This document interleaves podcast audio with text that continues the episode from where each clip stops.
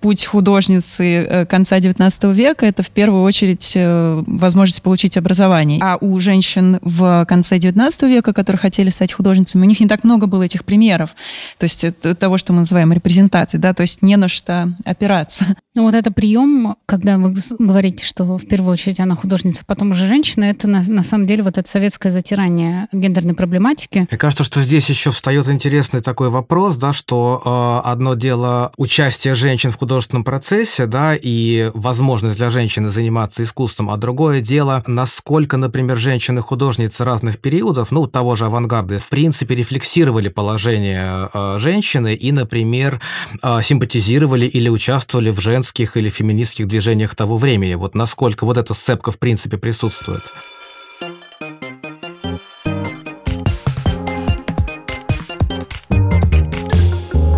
Всем привет! Вы слушаете второй сезон подкаста «Уроки МХК», и с вами я, Катя Суверина, редактор издательского отдела музея «Гараж». И я, Валерий Леденев, независимый арт-критик и исследователь. В этом подкасте мы говорим о книгах, которые вышли в издательской программе музея. Каждый эпизод длится 45 минут, как и обычный урок, и посвящен сюжетам, которым едва ли нашлось бы место в школьной программе, но из которых мог бы сложиться альтернативный курс мировой художественной культуры. И сегодня мы поговорим с авторками книги «Ее жизнь в искусстве» Олесей Авраменко и Галей Леоновой. Здрасте. Привет. Перед тем, как мы поговорим, собственно, о книге, расскажите немножечко о себе. Представьтесь нашим слушателям. Я Олеся Авраменко, независимая гендерная исследовательница. Я пишу о женщинах-художницах в российском и советском искусстве. Я Галя Леонова. Я тоже исследовательница и преподавательница. Пробовала себя как кураторка тоже. И сферами моих интересов является современное искусство и женская художественная история. Свою знаменитую статью «Почему не было великих художниц» американский искусствовед Линда Нохлин начинает, э, собственно, с ответа на поставленный ей вопрос, э, что женщин-художниц э, действительно не было. И дальше в своей статье она раскрывает социальные условия, почему, собственно, так сложилось, почему путь женщины в искусстве был настолько затруднен, что они фактически оказались э, исключены из истории. А были ли женщины-художницы в э, искусстве Российской империи и в Советском Союзе, и насколько было легко обнаружить материалы о них? Я тогда, пожалуй, начну и скажу умную заготовленную заранее фразу, что основным э, полемическим триксом Линды Нохлин в ее статье э, было как раз э, была задача опрокинуть вот эту пирамидку э, понятия великий художник, да, великий гений, великий художник, ее можно по-разному интерпретировать. И, соответственно, она решила не перечислять имена художниц принципиально, а заняться именно деконструкцией самого понятия великий художник. Поскольку статья вышла больше, чем 50 лет назад, 72-м. Мы, конечно, очень ее любим, но сейчас придерживаемся уже некоторой иной методологии, и в своей книжке мы как раз пытаемся перечислить, во-первых, имена, во-вторых, э, достать какие-то факты биографии, потому что напомню, что сразу же после того, как Нохлин вопрошает, почему не было великих художниц среди женщин, она добавляет к этому например, э, также почему не было великих художников среди алиутов или представителей королевских династий европейских дворов. В общем, привлекает внимание к именно социальным условиям, к социальной плоскости такого явления, как искусство. И, соответственно, в российском, советском э, искусстве не, не очень сложно найти женщин-художниц, особенно если ты искусствовед и знаком с историей искусства. В общем, с некоторой звездочкой, однако, э, я думаю, что все-таки слушатели подкасты и посетители музея «Гараж», очевидно, так или иначе знакомы с нашими героинями. Возможно, не со всеми, но э, это не, э, не какое-то секретное знание. Здесь важно это подчеркнуть, да, это не какие-то невероятно скрытые истории, факты. В принципе, эти художницы были известны в свое время, но дело в том, что советское искусствознание было устроено таким образом, что э, в нем точно так же доминировала эта самая пирамидка с великим художником, и многие имена затирали остались просто потому, что свет от этой пирамидки как- как-то падал на них так, что, в общем, их не оставалось дальше. И наша задача была как раз в том, чтобы выявить в том числе этот баг советского искусствознания, которому наследуют современные так или иначе, слава богу, что э, сейчас у нас есть еще и западная методология, и, соответственно, как-то как покрутить перед собой вот эти фигуры э, самих художниц, перечислить их, назвать э, и выявить какие-то факты их биографии. Ваша книга разбита делит на три блока, соответствующие трем условным периодам искусства. Период модерна 19-20 века, авангард и советское искусство. Если тезисно наметить план урока, да, то как эволюционировал путь художницы в эти три периода и как менялась э, типичная карьера женщины-художницы в эти десятилетия? Да, действительно, это разные совершенно периоды, и нужно сказать, что любое обобщение, да, люб, любая какая-то типология, попытка выявить типичные черты, это всегда очень такое опасное занятие, но действительно э, это разные периоды, да, конец 19 века в целом можно обозначить как э, сопротивление, да, как поиск этой идентичности, да, профессиональной. В целом мы говорили о том, что цель, э, писали, да, в книге о том, что наша цель проследить профессиональный путь. И конец 19 века, вторая половина 19 века, это самое-самое начало. Это вопросы образования, да, это вопросы вообще преодоления институциональных препятствий, как раз тех самых, о которых пишет э, в том числе Нохлин, да, о том, что какие были социальные условия. Э, то есть путь художницы э, конца XIX века — это в первую очередь возможность получить образование. И, как мы знаем, только там в 90-е годы Академия стала принимать женщин-художниц. Кроме того, были и внутренние препятствия, как мы знаем, как общественное мнение, как мнение самих художниц о себе, о чем мы тоже пишем, да, как, например, в истории искусства, как описывают женщин в истории искусства в конце века XIX, как сами женщины пишут про себя, да, про то, что им неловко было быть профессиональными художницами, да, что это было не, не общее место. А, и, соответственно, нужно было преодолеть такое внутреннее, да, еще убеждение о том, зачем, да, и можно ли было вообще быть этой художницей. Кроме того, нужно сказать, э, что и самих примеров не так много, да, то есть когда мы сейчас говорим про женщин-художниц, у нас уже есть э, на что опираться. Вот и как Олеся сейчас сказала про э, то, что там в 90-е да, открылась возможность изучать опыт западных стран, да, и мы, мы знаем эту историю, она уже написана кем-то. А у женщин в конце XIX века, которые хотели стать художницами, у них не так много было этих примеров, то есть того, что мы называем репрезентацией, да, то есть не на что опираться в основном. Поэтому они в целом были такими первопроходцами, как мы пишем, да, об этом, как мы их называем, а, потому что они это открывали, они формировали эту идентичность в своих дневниках. А, конечно, когда мы говорим про следующий период, да, про начало века и дальше про авангард, уже там первое десятилетие, это уже совсем э, другой период, это период когда складываются э, институции. Это, в принципе, период, когда женщины уже активно включены в художественный процесс и в рамках объединений, да, они участвуют в группах, они не столько, да, исключены уже. Но там абсолютно другие нюансы, так сказать, которые связаны уже с распределением, например, благодаря, опять, сложившейся иерархии, с распределением обязанностей тоже, э, да, то есть часто женщины становились помощницами, секретарями, занимая время у своей профессиональной работы. Кроме того, нужно сказать про то, что мы в... Конечно, мы затрагиваем несколько десятилетий, это абсолютно разные десятилетия, да, до революции, после революции, да, это две разных России. И мы старались как раз сделать такую панораму из э, биографии художниц, некоторые из которых уехали, некоторые из которых остались, кто-то встроился в институциональную систему, кто-то ушел во внутреннюю миграцию, и нам хотелось показать вот абсолютно разные стратегии, поэтому, конечно, про один какой-то типичный путь э, сложно сказать. Но, конечно, художницы авангарда, они больше э, институционально э, да, были представлены, и они уже представительницы профессии. У меня уточняющий вопрос. Когда мы говорим авангард, нам хором с той стороны отвечают Малевич, Кандинский, Лисицкий, но нам не отвечают, например, Гончарова, Розанова, Степанова. Ну, как бы скорее ассоциация идет э, с мужскими именами, именно с художниками. И вы говорите про социальный аспект. И вот ты сейчас говорил про социальный аспект. А мне интересно про саму историю искусства. Как история искусства вымывает эти имена.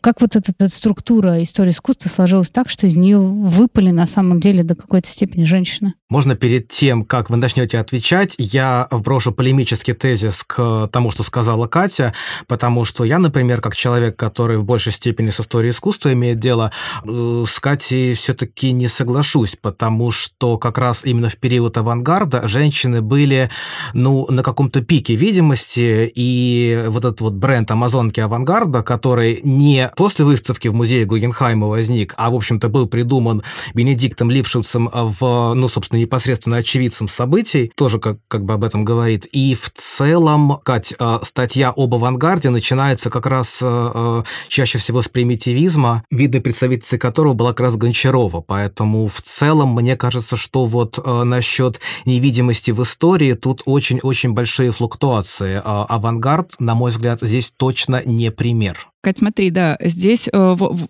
несколько линий. Первое, все-таки, да, хорошо, что Валера упомянул Амазонок, и это действительно супер бренд. И я просто напомню, что, например, э, я не знаю, могу ли я упоминать Третьяковскую галерею, но первый зал э, искусства 20 века начинался с э, Павлины Гончаровой. Просто как бы и 20 лет это была главная картина, да, на которую смотрит зритель, э, входя в искусство 20 века. Это первая работа. Там несколько залов было Гончаровой просто, да. Да, конечно, я просто к тому, что самая первая работа в лоб на тебя смотрит Гончарова. Сейчас сделали небольшую перевеску, но это не суть, да, то есть э, Гончарова была брендом. Хочется немножко просто пошутить. Конечно, можно употреблять э, и упоминать Третьяковскую галерею, потому что пока еще это не запрещенная организация в России, да. Что касается Амазонок Авангарда, то, разумеется, это прям действительно раскрученный бренд. И Лившиц, который, э, значит, объединял некоторых женщин в группу, он, разумеется, идеологически их не объединял, просто для него это тоже было очевидно, как для свидетелей эпохи, да, ярким явлением. Невероятно талантливые, мощные э, женщины-художницы, которые работали наравне с мужчинами, ты, кстати, еще Удальцову забыл упомянуть, о которой мы в книге пишем, и она для нас тоже очень важный герой, потому что она оставила много дневников. И, собственно, бренд сформировался, бренд какое-то время существовал.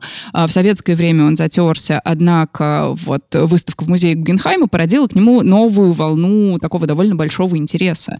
Но это очень интересно. Вот дальше мы тоже как бы имеем дело с некоторым триксом, потому что развитая уже к тому моменту вполне себе западная феминистская методология на этой выставке выставки не просто практически не отразилась, да, а более того, она стала враждебной куратором выставки. И, ну, не то чтобы даже куратором, а скорее тем критикам, которые в дальнейшем это явление осмысляли широко, да, то есть у нас есть знаменитый сборник э, «Амазонки авангарда», и, собственно, сборник статей под редакцией э, Г. Коваленко. И уважаемый Г. Г. Коваленко как раз-таки буквально в первом абзаце своего вступительного редакторского слова говорит о том, что а вот вы знаете, выставка, конечно, была хорошая, женщины, конечно, хорошие были, но вот эта западная методология, где их всех делают, значит, феминистками, амазонками, нам это чуждо. Мы в такое не играем, играть не будем. Я вообще считаю, что они были милыми и пушистыми, и сами, если бы ты их назвал э, вот э, лично амазонкой, она бы тебе вообще сказала, а я в корсете, между прочим, хожу.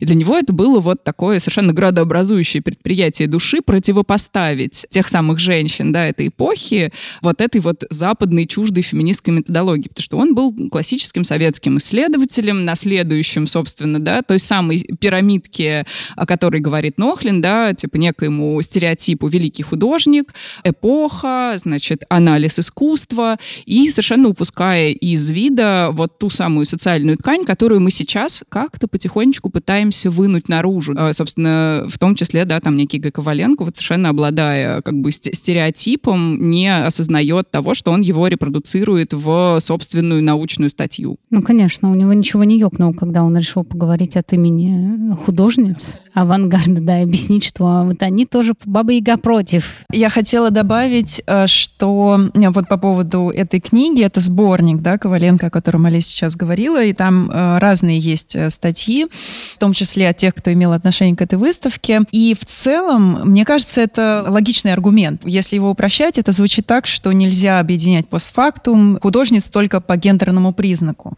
что это сведение только к полу, и как бы его эм, возмущение связано с тем, что они же в первую очередь художницы, уже известные художницы. И, и тут как будто мы нащупываем это их опасение, да, вот этой консервативной истории искусства, что все превратится вот в этот вот мир, да, переписанный абсолютно с другой стороны, переписанный, да, со стороны, там, например, женщин или тех, чьи, чьи имена, да, или чья идентичность не была представлена в истории. Но в то же время мне тут хочется сказать тем, кто опасается, что в этом нет ничего, на мой взгляд, это какой-то логичный э, ход э, гуманитарных наук, особенно в конце да, 20 века, эту оптику как раз размывать и, как Олеся говорит, расшатывать да, эту башню из слоновой кости и давать голоса тем, кто не был услышан, потому что это, собственно, делает мир многополярным, делает э, взгляд на все более, ну, каким-то, на самом деле, реалистичным. Ну, вот это прием, когда вы говорите, что в первую очередь она художница, потом уже женщина, это на, на самом деле вот это советское затирание гендерной проблематики, да, потому что в, во многих советских фильмах, например, есть эта знаменитая фраза «ты сначала ударница и работница, а потом уже женщина и должна думать о своих там платьях и чем-то еще». И в общем и целом это кажется, вот на этом затирании построено как какой-то миф о советском равноправии. Кажется, что и его и воспроизводило отчасти э, советское искусствознание, когда вы туда внедряете своими не очень э, хорошими, значит, феминистскими ручками, то кажется, что вы вот как бы потрясаете вот это вот э, абсолютный баланс, да, когда мы говорим о том, что мы уж избавились от гендера, куда вы уж пришли к нам с этим гендером снова. Мне кажется, что здесь еще встает интересный такой вопрос, да, что э, одно дело участие женщин в художественном процессе, да, и возможность для женщины заниматься искусством, а другое дело, насколько, например, женщины-художницы разных периодов, ну, того же авангарда, если мы про него говорим, в принципе, рефлексировали положение э, женщины и, например, э, симпатизировали или участвовали в женских или феминистских движениях того времени. Вот насколько вот эта сцепка, в принципе, присутствует. Я могу э, просто дать микроцитату, например, да, это такой тоже яркий гендерный дисплей. Цитата, собственно, из дневника Удальцовой, который пишет «Попова вышла замуж, и ее работы сразу стали хуже» что? вот, ну то есть а, она дружила с Поповой, они вместе ездили учиться в Париж, они жили в одной комнате в парижском отеле, пока ходили в мастерские.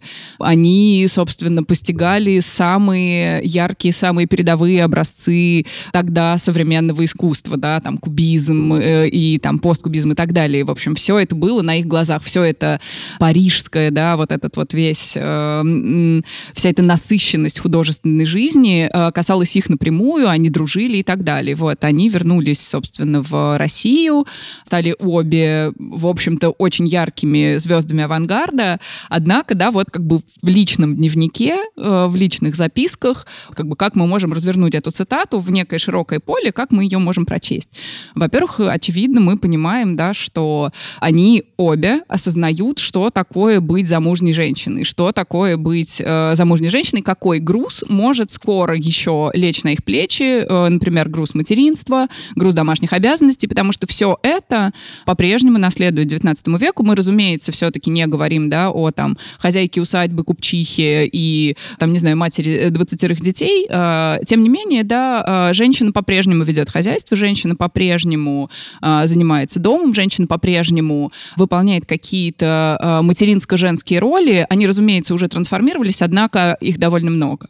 Вот. И, соответственно, подруга там сама сама, будучи в там, положении жены, рефлексирует, что вот как бы вот, а уже, а вот уже заметно, вот представляете, а вот уже заметно стали хуже. Вот, ну, в общем, это довольно страшно, на мой взгляд. И более того, здесь еще, простите, я еще, еще добавлю небольшую, небольшое добавление. Дело в том, что все-таки еще авангард был невероятно высококонкурентной средой. Это, правда, важно учитывать, потому что там то, как Малевич с Татлиным буквально дрались за первенство, да, знаменитая довольно вещь, да, про то, как Татлин э, работал практически в темной мастерской, завешивая ее а, перед выставкой как раз 010, а, завешивая ее там какими-то невероятными драпировками, только чтобы Малевич или кто-то из его учеников, Розанова, например, не увидел того, что он делает для выставки. То есть насколько это было важно сохранить первенство, сохранить э, собственное лидерство, да, вот. И здесь, разумеется, это тоже еще и некая баллада о конкурентности, да, в том числе женщин внутри авангарда. Мне кажется, еще важно понимать, что когда мы критикуем, например, историю искусств как дисциплину. Вопрос не стоит в том, что думали сами женщины, как они себя идентифицировали, а как их репрезентируют в этой истории искусства. Это тоже очень важно. Да, потому что это, Валер, без претензий, это может быть как бы уловка такая, да, когда мы говорим о том, что вот эти женщины, они не мыслили себя как феминистки, но это не значит, что они недорепрезентированы в сегодняшней истории искусства. Мы не говорим о том, что у них был какой-то феминистский посыл, мы говорим о том, что им отвели как бы столько мест, сколько предполагала вот эта оптика истории искусства, которая, прям скажем, основывается да, на каких-то патриархатных э, ценностях. Э, в этом вопросе, конечно, не стоит приписывать этим женщинам каких-то активистских функций, но при этом э, стоит понимать, как, как бы их в этой оптике представляют искусствоведы. Если идти дальше, а, потому что, мне кажется, критиковать сегодняшнюю историю искусства просто невероятно приятно, вот, мне интересна такая вещь. Дневники и письма большинства художниц напечатаны, да, они есть, как бы, пожалуйста, в общем, интернет в помощь. Э, большинство э, как бы, вот этих эго-документов э, напечатаны, да, и не, не одним тиражом. Но вы собрали снова эти источники в одной книжке, и э, мне интересно, почему важно снова их собрать, и, да, и что важно показать. Второе, почему автонарратив. Я могу начать также отвечать на этот вопрос.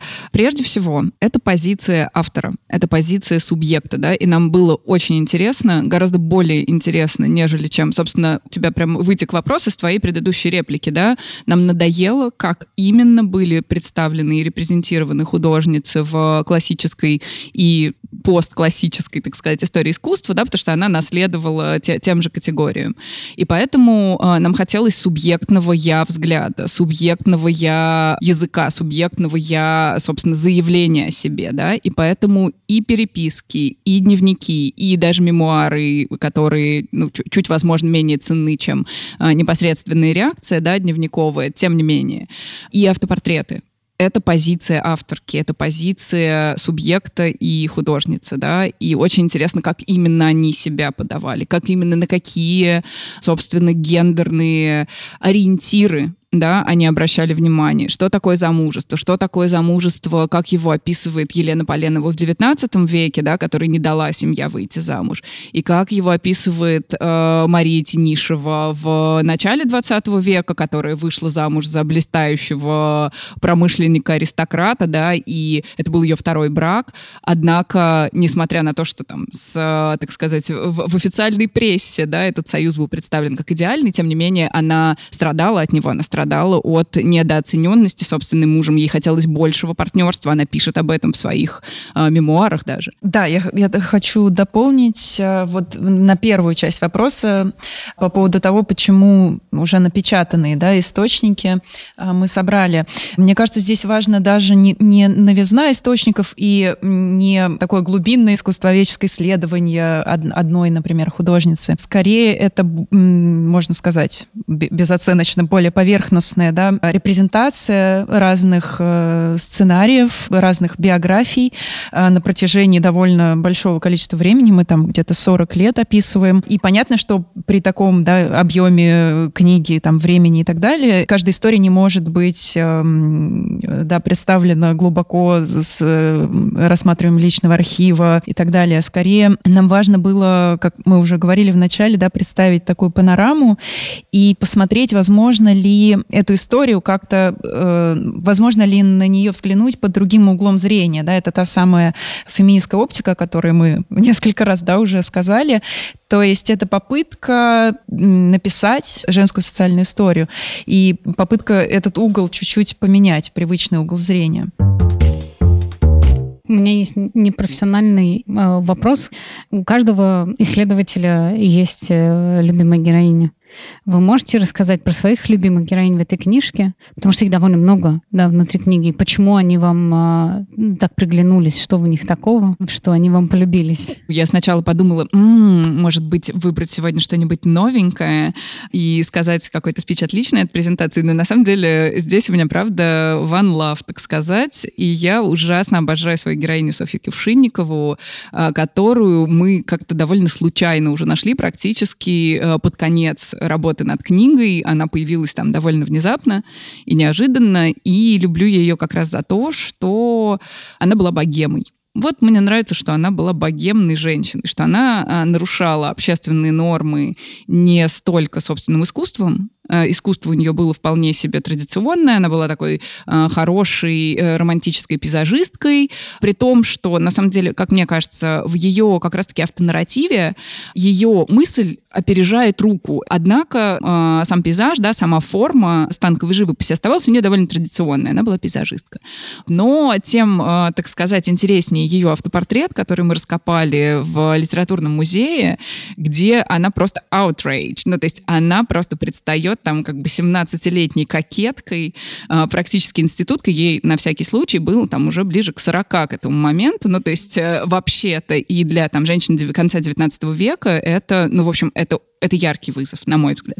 Несмотря на то, что при, портрет э, предназначался для исключительно приватных целей, она, собственно, собиралась подарить его, судя по всему, своему любовнику Исаку Левитану. Но неважно, в общем, 40-летняя женщина, которая играет перед э, Мольбертом и представляет себя буквально чувственной институточкой в красном платье с, со спущенным плечом среди, значит, трав и вписывает вообще сам портрет в такую тоже очень уже модернистскую рамку, то есть это такой как будто бы стилизованный дневник дневник какой-нибудь э, курсистки. Вот, ну, в общем, это довольно невероятно. На мой взгляд, такого, такого в принципе не было, и поэтому она, конечно, моя любимая. Во-первых, хочется сказать, что, опять же, повторю то, что говорил на презентации, то, что складываются какие-то парасоциальные отношения с э, героинями, потому что ощущение, что ты с ними знакомишься, э, что они тебе, в общем, какие-то близкие подруги, но это отношения в одну сторону, к сожалению. без ответа, любовь без ответа. И Э, я назову двоих. Одна — это Мариана Веревкина. Они э, абсолютно разные две героини. Мариана Веревкина поражает масштабом э, личности, масштабом того, сколько она сделала, сколько она написала, какой след она оставила в истории, в сочетании с тем, как она мало известна в широком, широкому зрителю в России, потому что, собственно, она была иммигранткой. И вот к вопросу о стирании из истории. Тех, кто уехал, Э, их тоже многих подтерли по идеологическим причинам. Чем она известна? Она известна тем, что она, собственно, была художницей-экспрессионисткой, она была одной из тех, кто э, наряду с Кандинским, с которым она дружила, они вместе формировали программу экспрессионизма, потом они разошлись в разные стороны. Кандинский ушел да, в сторону абстракции. Э, Мариана Веревкина же до конца жизни работала в экспрессионистском стиле. Кроме того, она занималась вот такой антрепренерской работой, она везде всегда продвигала где она оказывалась, да, в Мюнхене, в Швейцарии она продвигала российских художников, она устраивала музеи, устраивала салоны, то есть она занималась э, той самой невидимой, да, неизвестной, не всегда заметной работой, вот будучи такой властной женщиной. Вторая героиня, о которой хочу сказать, она абсолютно другого формата, она скорее такая тайна, покрытая мраком. Это Герта Неменова. И у меня к ней тоже совершенно какие-то нежные чувства, потому что она родилась э, в Европе, но жила в в России. И в, в начале века она родилась, и она успела поучиться как раз в 10-е 20-е годы у всех э, авангардистских мастеров. И у Петрова-Водкина, и у Филонова, и с Лебедевым она дружила. Год она провела, всего лишь один год она провела в Париже, э, подружилась там с Гончаровой и Ларионовым, и это настолько сильно на нее повлияло. Более того, она там училась дизайну у Леже, у Фернана Леже. То есть она поучилась у всех, у кого было можно. И при этом она вернулась уже в 30 в 30 году в Россию обратно, и здесь она прожила до конца жизни, будучи абсолютно носителем такого, ну, какого-то европейского художественного сознания, да, потому что она была авангардисткой, которая хотела продолжать работать, а в советское время, понятно, 30-е годы это было уже как out of law. И она ушла во внутреннюю миграцию. И, собственно, про нее очень мало известно. Ее э, дневники многие засекречены и э, до сих пор. И э, вот вот чем она привлекла мое внимание, тем своим таким тихим каким-то сопротивлением, потому что она до конца жизни жила в России, она работала в литографской мастерской, она большой художник, которого потом открыл тоже английский э, галерист, да, уже постфактум.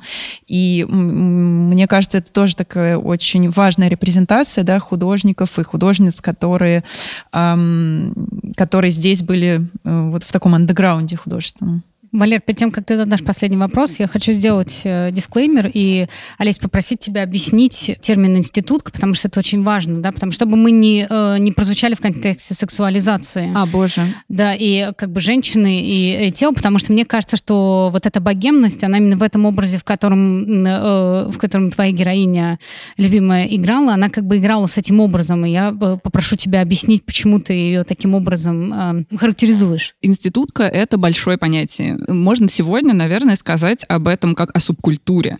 Собственно, институтка — это субкультура, да, прото-субкультура начала 20 века. То есть девушки, учащиеся закрытых женских учебных заведений, обладали определенным набором признаков и определенным набором ритуалов каких-то социальных, которыми себя связывали. Например, собственный ритуал а, фотографирования и дарения фотографий друг другу, да, ритуал ведения дневников, ритуал, э, значит, обожания обожание царской фамилии. Это один из самых любимых и самых экзальтированных ритуалов, которые очень-очень весело описаны в литературе.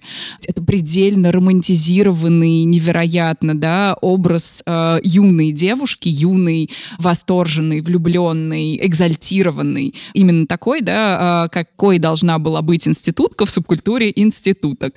И, разумеется, который э, довольно сложно было представить себе там 40-летнюю замужнюю женщину. Вот эта попытка показать показать э, в том числе свою собственную сексуальность. И я просто, как человек, который следует, например, дискурс советских, позднесоветских газет, я часто э, вижу, как в позднесоветских газетах в основном мужчина, например, пишет, ну вот эти за 30-летними девушками никто не бегает это за нимфами 20-летними бегать, да, и поэтому вот э, для советских, в том числе, тоже диф и примадон, например, э, быть э, в 30 и после 30, да, э, выражать каким-то образом свою сексуальность было довольно смелым решением. Мне еще такой показался интересный сюжет, который очень показательный в вашей книге затрагивается, но мне кажется, это довольно любопытное направление, если мы говорим про не хи-история, а хер-история э, искусства, да, это, например, такие персонажи, как Надежда Добычина, у которой было художественное бюро на э, Марсовом поле в Петрограде, и где как раз и прошла легендарная последняя футуристическая выставка картин 010, где впервые был представлен черный квадрат Малевича,